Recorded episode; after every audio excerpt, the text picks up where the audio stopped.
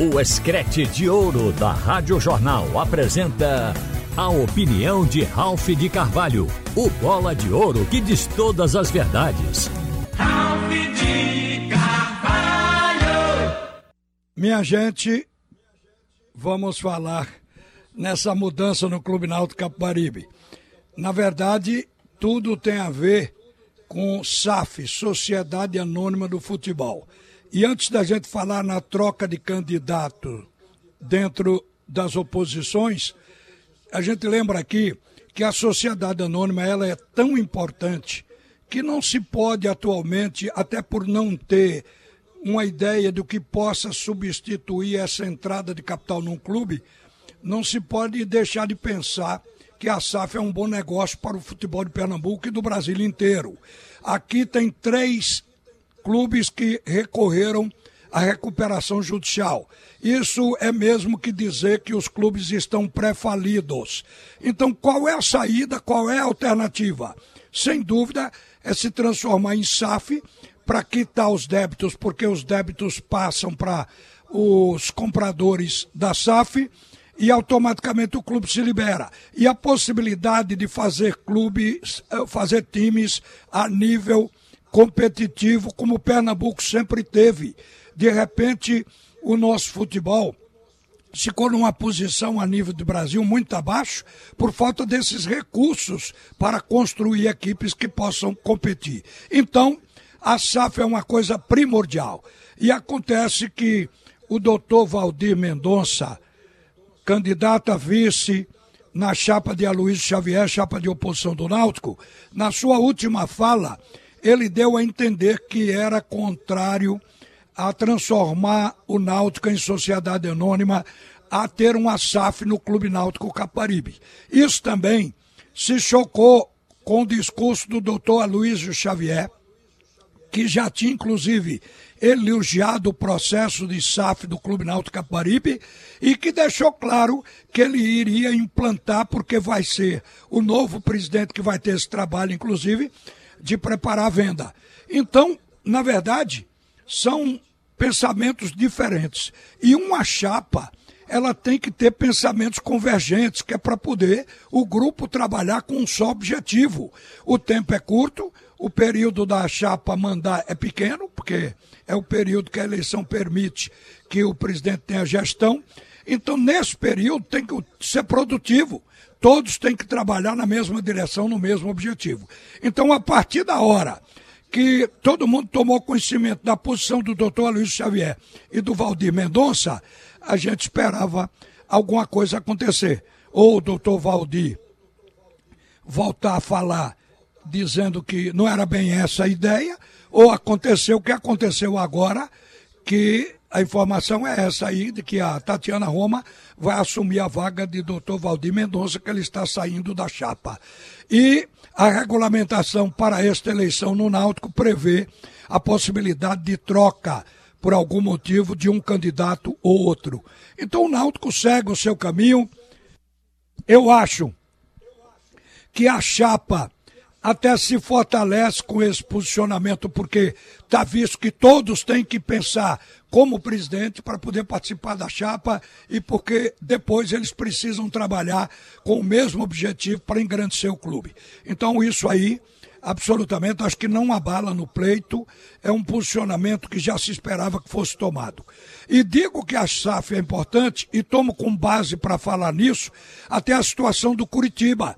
O Curitiba é uma SAF Agora mesmo, o Curitiba gastou cerca de 8 milhões já pagando os débitos. A informação é que o Curitiba pagou a 221 credores, inclusive o esporte, a quem o Curitiba devia 29 mil reais, pagou, pagou também um débito que tinha com Sabino, de um pouco mais de 36 mil, débito trabalhista.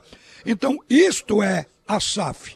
Agora, não pense o torcedor que um clube que se transforma em SAF vai ganhar campeonato todo ano, porque isso não acontece.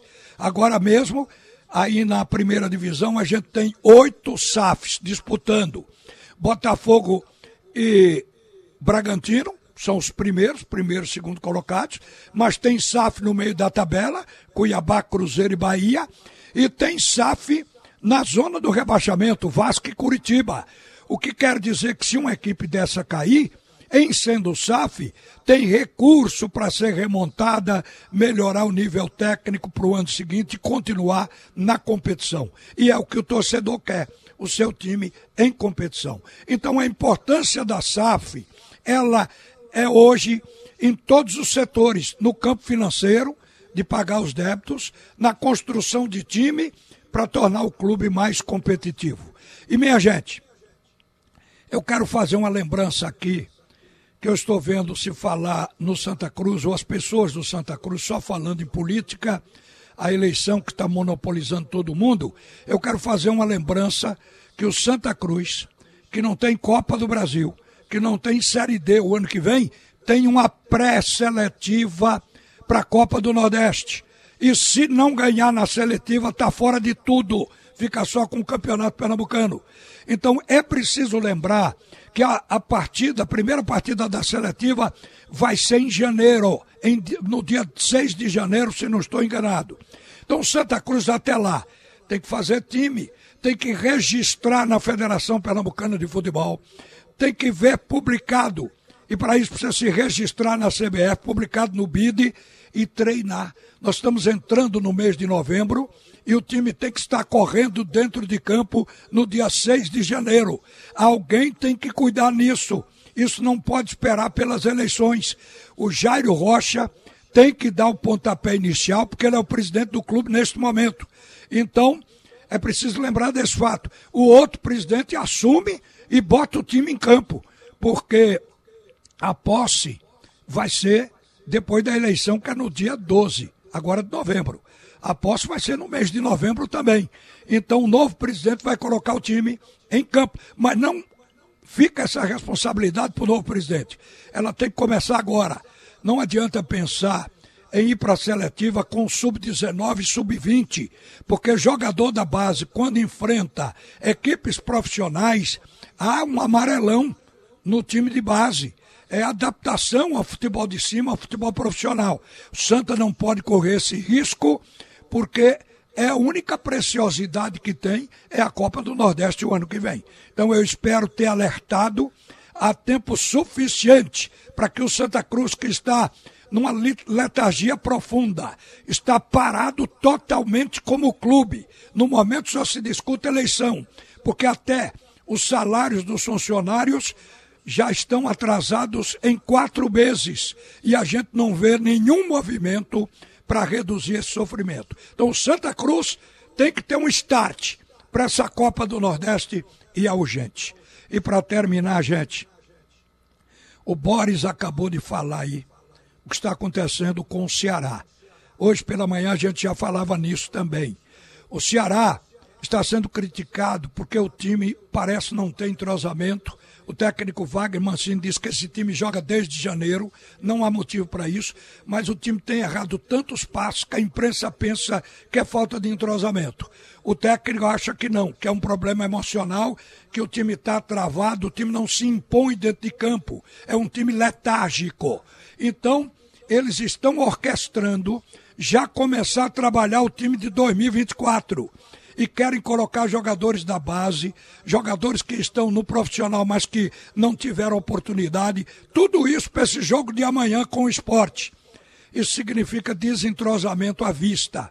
Então é um momento bom para o esporte quebrar um tabu. Essa história que o esporte não ganha do Ceará lá em Fortaleza há 10 jogos ou há 19 anos.